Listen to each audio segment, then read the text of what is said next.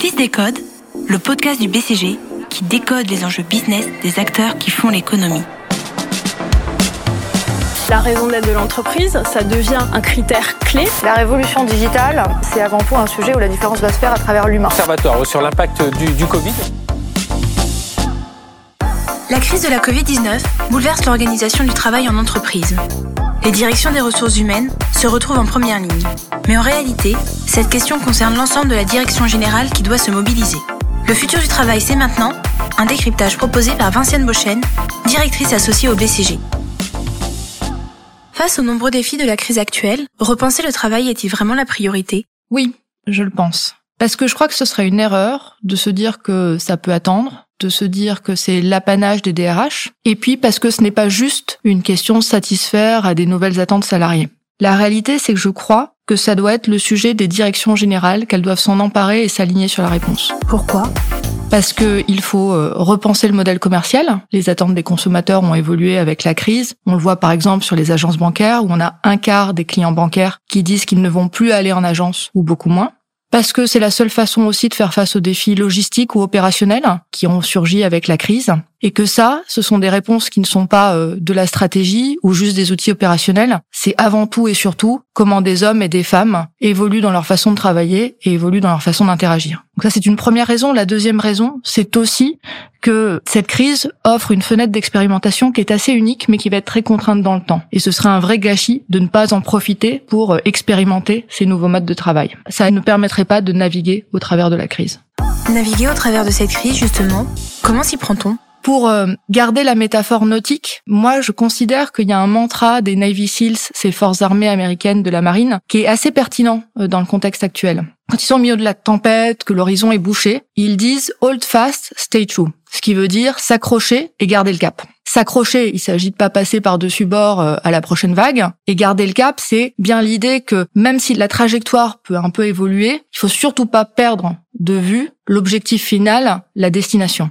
Alors, si on applique ça au monde de l'entreprise actuellement, s'accrocher, ça veut dire coûte que coûte, réussir à maintenir la productivité et la capacité d'innovation. Et ça passe par l'engagement des salariés, ça passe par le soutien aux managers de proximité qui sont en première ligne. Garder le cap, ça veut dire d'abord avoir un focus sur l'alignement stratégique qui va être fondamental, mais aussi se poser la question de comment on travaille, de comment on dirige, on a 93% des entreprises qui, au sortir de la crise et du premier confinement, nous ont dit qu'ils s'attendaient à une révolution managériale. Et c'est se poser la question de comment on s'organise, avec quelles compétences. Alors la question de la productivité est centrale. Comment gérer au mieux? La réponse, il faut l'adapter par industrie, par fonction. Mais il y a quand même un enseignement intéressant, je trouve, qui ressort d'une enquête qu'on a menée auprès de 12 000 salariés. Ce que cette enquête nous montre, c'est que la question de la productivité individuelle n'est pas vraiment le problème. En fait, trois quarts des salariés nous disent qu'ils ont maintenu ou amélioré leur productivité individuelle pendant la crise. Par contre, là où le bas blesse, c'est la productivité collective, le travail en équipe. Là, on a plus de la moitié des salariés qui nous disent que leur productivité sur les tâches de nature coopérative a baissé. Et donc ça, ça montre déjà aux entreprises que pour gagner la course de relais, il s'agit pas d'avoir des gens qui courent le plus vite possible, il faut être capable de bien passer le bâton. Et donc, ça montre qu'il faut se focaliser sur toutes les tâches de nature coopérative quand on parle de productivité. Le deuxième enseignement de cette étude, c'est le fait que si on regarde le secret de ceux qui ont maintenu leur productivité collective, justement, ce sont des gens qui ont maintenu leur santé physique, maintenu leur santé mentale et qui disent se sentir connectés à l'entreprise. Là encore, ce sont des terrains sur lesquels aujourd'hui les managers, les dirigeants, les entreprises sont un peu absents. Et donc, ça nous donne une indication des leviers qui sont aux mains des entreprises pour améliorer cette productivité. C'est avant tout la question de l'engagement. Comment on travaille? C'est la question du télétravail à terme?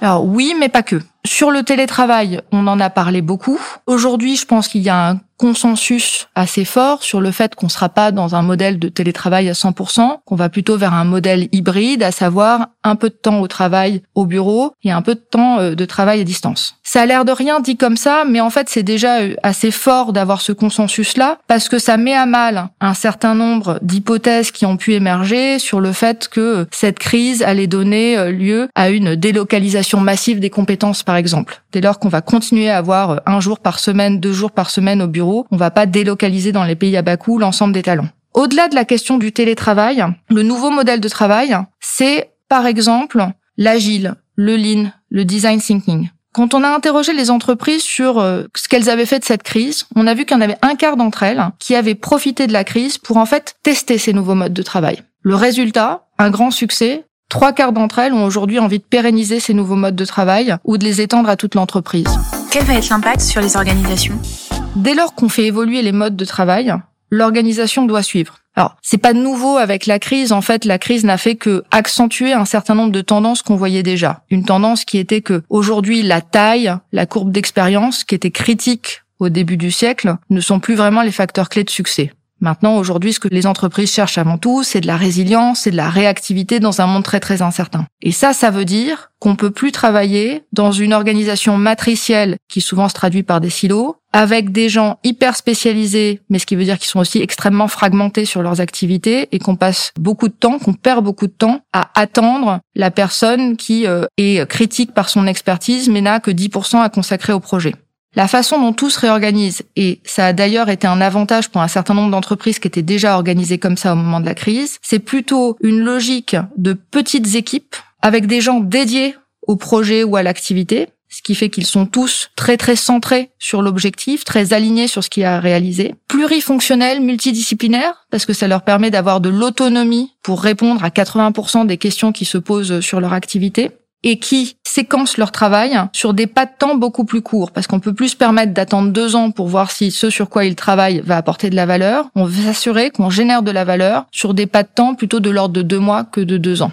Cela change la donne en termes de compétences? Oui, bien sûr. C'est le sujet des compétences techniques, mais aussi des compétences comportementales. Et je pense que c'est le sujet qui va émerger et dans lequel les entreprises doivent investir dans les mois qui viennent. À titre d'exemple, beaucoup d'entreprises investissent aujourd'hui dans la formation de leurs vendeurs pour revoir le modèle d'interaction. Les enjeux sont massifs. Euh, on a récemment travaillé avec une entreprise d'assurance en améliorant de quelques points la performance des vendeurs. On a généré 40 millions de ventes supplémentaires. Mais au-delà de la question du budget, c'est aussi une vraie question de culture d'entreprise, l'entreprise apprenante. Et à ce titre, je trouve qu'on a beaucoup à apprendre des freelanceurs qui, on l'apprend avec une enquête qu'on a menée avec Malte dernièrement, investissent aujourd'hui une demi-journée par semaine sur leur développement.